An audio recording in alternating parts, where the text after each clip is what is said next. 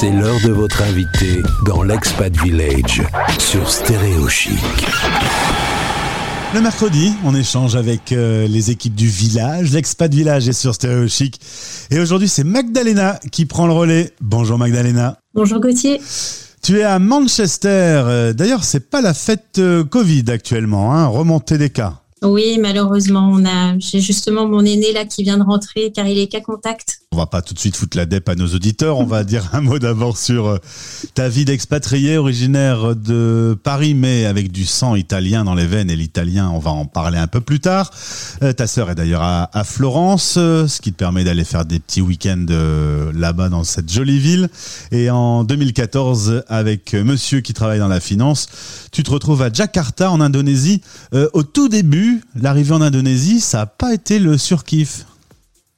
Alors ça a été un peu, l'aventure parce que justement, euh, ayant vécu à cheval entre l'Italie et la France, quand mon mari m'a annoncé qu'on partait à Jakarta, je me suis dit euh, bon bah ça va bien se passer. euh, J'ai l'habitude de voyager, de rencontrer des personnes, etc. Sauf que là, voyager à l'autre bout du monde, le climat, l'organisation, la façon de vivre était vraiment trop loin de, de mes schémas à moi, de, de ce que j'avais l'habitude de vivre. Et j'avoue que ça a été un peu dur, oui, au début. Et, et là, c'est pour ça qu'il y a le village. Ben, il faut savoir se tourner vers quelqu'un et demander un petit coup de main quand on est un peu paumé. Exactement. Donc en fait, une expatriation, je dirais que ça se prépare aussi euh, psychologiquement. même si on a l'impression, même si on a beaucoup voyagé, on se dit que tout va bien se passer, en fait, il y a quand même des choses euh, à connaître. Qui peuvent être un peu crus. Tu vas vivre ensuite deux ans au Caire et depuis quatre ans installé en Allemagne. Trois garçons, sont nés à Paris, mais le plus jeune avait deux ans et demi quand les différentes expatriations ont commencé. Ça aussi, c'est une belle aventure, hein, euh, partir au bout du monde avec des enfants. Oui, ben justement, ça aussi, c'est ça se prépare.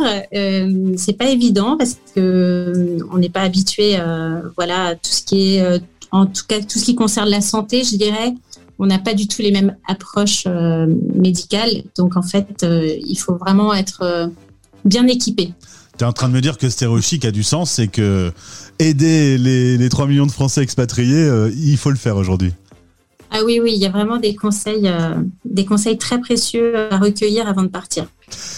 Alors on va faire un petit retour euh, en arrière. Euh, Alors tu as des origines bulgares. D'ailleurs Magdalena, euh, tu me l'as dit tout à l'heure en antenne, est d'origine bulgare. Ta grand-mère Dodi, elle va se retrouver à travailler dans la haute couture à la grande période de la Dolce Vita. Et je parle de ça parce que la haute couture, la mode, l'Italie, c'est là où il y a les fournisseurs, c'est là où tout se passe. Et dans la mode, il faut savoir parler l'italien, ce qui tombait bien puisque tu aimais apprendre aux autres euh, l'italien et a eu du sens, euh, notamment grâce à une école de commerce euh, qui a eu besoin de tes services. Oui, exactement. En fait, quand j'ai mon rêve était toujours de a toujours été d'enseigner l'italien et de parler l'italien parce qu'en fait, c'est ce qui mettait mon rayon de soleil euh, dans ma vie de tous les jours puisque j'habitais à Paris, il faisait un peu gris. Ouais.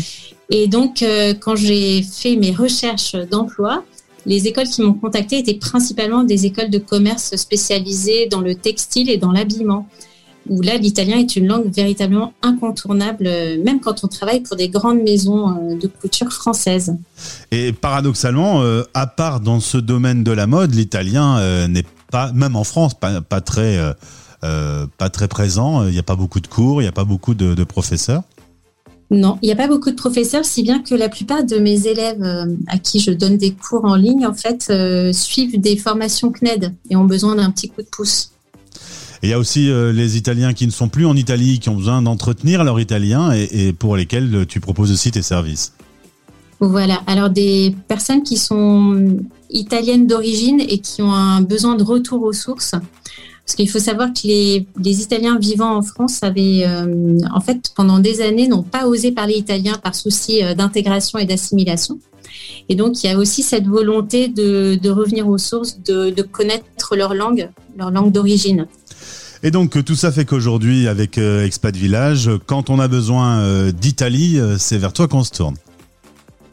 Alors oui, j'ai des étudiantes qui cherchent un stage en Italie, qui font des études, qui veulent partir en Italie, faire une année avec Erasmus ou étudier. euh, par exemple, là, j'ai une étudiante qui étudie le food design Et apparemment, la seule formation, ou en tout cas la plus renommée, se trouve à Milan.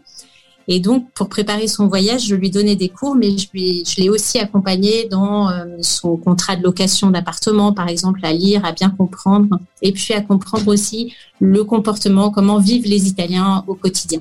Pourquoi? Parce qu'il ne vit pas comme un Français ou comme un Anglais?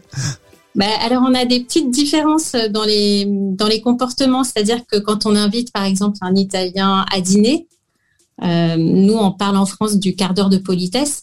En Italie, si on a une heure, voire deux heures de retard, c'est pas du tout euh, considéré comme euh, mal élevé.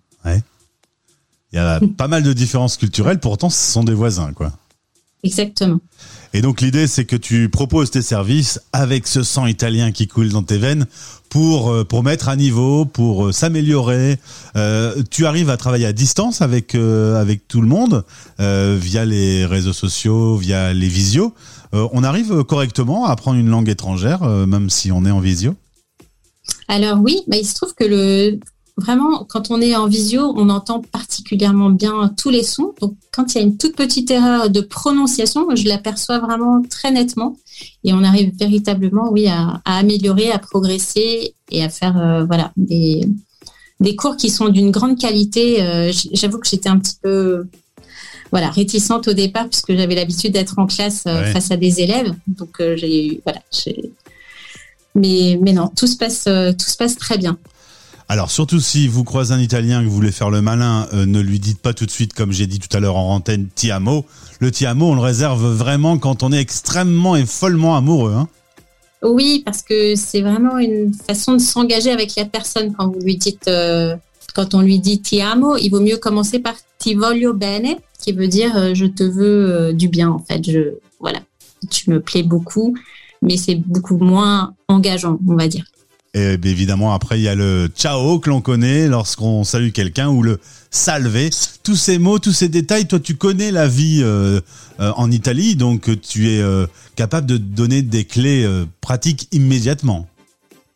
Voilà, en fait, j'ai eu la chance de vivre depuis toute petite entre les deux pays. Mon premier voyage en Italie, j'avais six mois.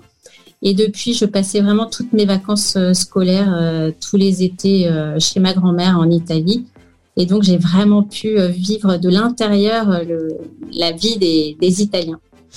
Et comme on a commencé à parler Covid, on, termine sur le sujet aussi. L'Italie qui a commencé en Europe, qui a, ramené un peu, et, les premiers foyers importants étaient là-bas. Toi, près de chez ta sœur, ça a été une période qui a aussi été un peu paniquante?